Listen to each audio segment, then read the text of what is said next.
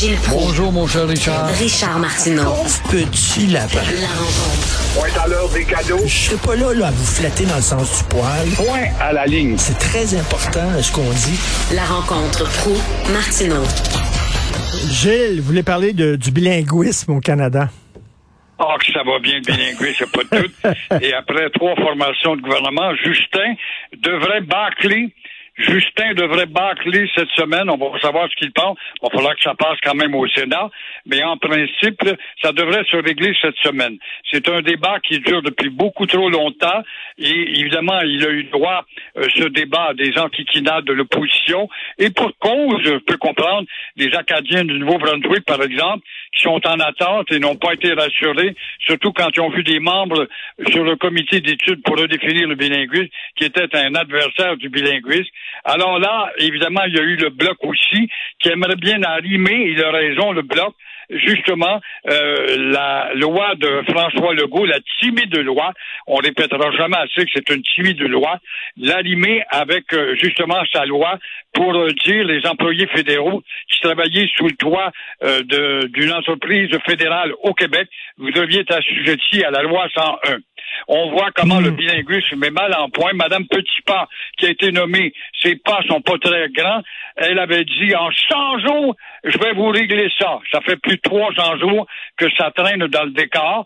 Et on a vu cette semaine avec Trudeau et sa nouvelle politique combien, surtout quand Legault a accueilli 186 représentants des pays du monde, vous dites que vous êtes dans une petite terre qui se bat pour garder sa personnalité. Nous aimerions que vous en teniez compte. On n'en a pas tenu compte du tout. Et euh, la COP 15 est justement un bel exemple, encore une fois, où euh, la mondialisation, oh, c'est fun, on voit ça à Montréal, des organismes mondiaux qui s'installent, mais qui se sont foutus éperdument des deux langues officielles, non pas de Legault, là, mais de Justin Trudeau. Alors que tu le fais, Trudeau, quand on a vu le débat, c'est épouvantable, les Chinois, peut-être l'autre nation, il y en a dans leur langue, puis l'anglais nécessairement, puis ils appartiennent à d'autres pays, puis ils viennent ici mettre leur sabot, et ils nous disent que la langue internationale, c'est l'anglais, alors que ben. Trudeau a bel et bien dit, et on va voir cette semaine ce que ça veut dire, qu'il y a deux langues officielles au Canada.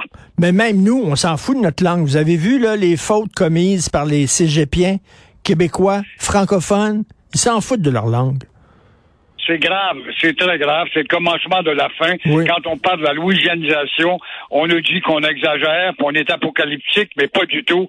Au contraire, on est rentré dans le tunnel de l'assimilation. Et évidemment, comme euh, la politique de direction a toujours tendance à écouter le bas pour niveler vers le bas, on va trouver un moyen d'écrire une langue acceptable, même si euh, les conjugaisons sont pas correctes. Après tout, on se comprend et on va se satisfaire, surtout satisfaire d'une médiocrité verbale sonore qui va faire que notre langue va devenir une langue vernaculaire. Elle l'est devenue d'ailleurs. Ben on n'a qu'à écouter à gauche et à droite. Alors, gros party à Saint-Charles-sur-Richelieu euh, ce week-end. Les Hells ont célébré le quoi 45e anniversaire du chapitre de Montréal. Ah, c'est intéressant, 45 ans après tout, et encore dans la force de l'art. Et les Hells Angels sont venus faire la grimace encore une fois au pouvoir politique. Ça me fait rire. Et tout ça en terre patriotique de Saint-Charles-sur-Richelieu pour montrer qu'ils existent, puis mettre des toiles. Pas la police euh, ne puisse pas voir ce qui se passe de l'autre côté de la toile. Ces gens qui, avec Stephen Harper, s'il avait pu aller au bout de ses idées, voulaient décertifier parce qu'ils rappelaient que c'était une organisation criminelle mais la charte d'abus est rentrée là-dedans pour dire non, non, ils doivent exister. Après tout, ce sont des adeptes du plein air et de la motocyclette. Ils ne vendent pas tant de drogue que ça pour euh, euh, polluer les cerveaux des enfants. Ce n'est pas grave. Et euh, ces gens qu'on les voit arrogants à, faire face aux caméras de la police. Quand j'entends André Durocher, porte-parole de la police de Montréal, qui est encore utilisé à titre de jeune retraité pour nous dire oui, mais on accumule les données, puis on a toutes sortes d'informations sur eux. Si jamais leur dossier progresse dans l'illégalité, on aura toujours un portrait d'eux. Ça change pas grand-chose et ça fait 45 ans que ça se répète justement pour nous dire que les Hells Angels ne sont pas des adeptes du plein air et ni de la motocyclette, mais des criminels. Comment ça se fait? Ils peuvent encore se promener avec leurs couleurs afficher leur couleur. C'est un, c'est Ah. la mafia, c'est les gangsters. Si on voulait les emmerder, là, premièrement, la maudite loi 101, la loi qu'on a affaiblie et qu'on on pourrait, avec l'office inopérant, inopérant de l'office de la langue française, l'impotent, on pourrait dire à l'impotent de l'office, voulez-vous, vous- on a voulu nommer vos présidents récemment, vous deviez vous en prendre au blason, d'abord au blason anglais, des Hells, tous des Québécois, des gros bedonnants, des gars pas forme. Ça fait peur, moi, quand je les entends, ils font peur à la police. Il y en a pas deux qui sont en forme là-dedans, mais ils sont en forme pour euh, le commerce illicite, par contre. Alors, tu vois, on pourrait très bien les enquiquiner, ne serait-ce qu'au départ avec la loi 101 et leur affichage de leur raison sociale. Mais on s'occupe pas de ça, ces affaires-là. Nous, vraiment, on est dans les hautes altitudes et puis euh, on s'occupe du futur de je ne sais pas quoi, parce que le futur, on ne sait pas de quoi il sera fait. Un test révélateur pour Pierre Poilievre Oui, ça se passe dans Mississauga et euh, il y a un député libéral qui a démissionné. Et là, euh, oui, Pierre euh, qui a été tellement fort euh, au Congrès, qui a été élu par la majorité de tous les délégués de toutes les régions du Parti conservateur, même au Québec. Bravo, félicitations. Mais là, il va être confronté au vrai peuple et on va voir s'il peut percer. C'est très, très important pour lui. S'il le perce, ça pourra donner espoir aux conservateurs de pouvoir travailler l'Ontario et de gagner parce que s'il est limité, s'il perd, ça va démontrer qu'il est limité encore une fois aux provinces de l'Ouest et ne pourra jamais prendre le pouvoir.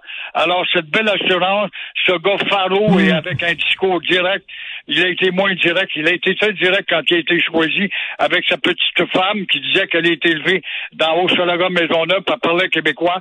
Bon, on s'est aperçu le lendemain que les problèmes linguistiques du euh, Bloc québécois qu'il a amené sa table là-bas n'a pas donné grand-chose avec Pierre. Il ressemble, il ressemble à n'importe quel autre député, chef de parti pour le statu quo.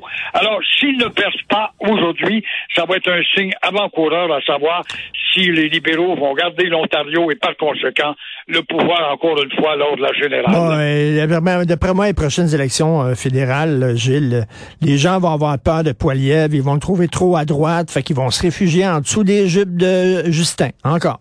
Je suis sûr.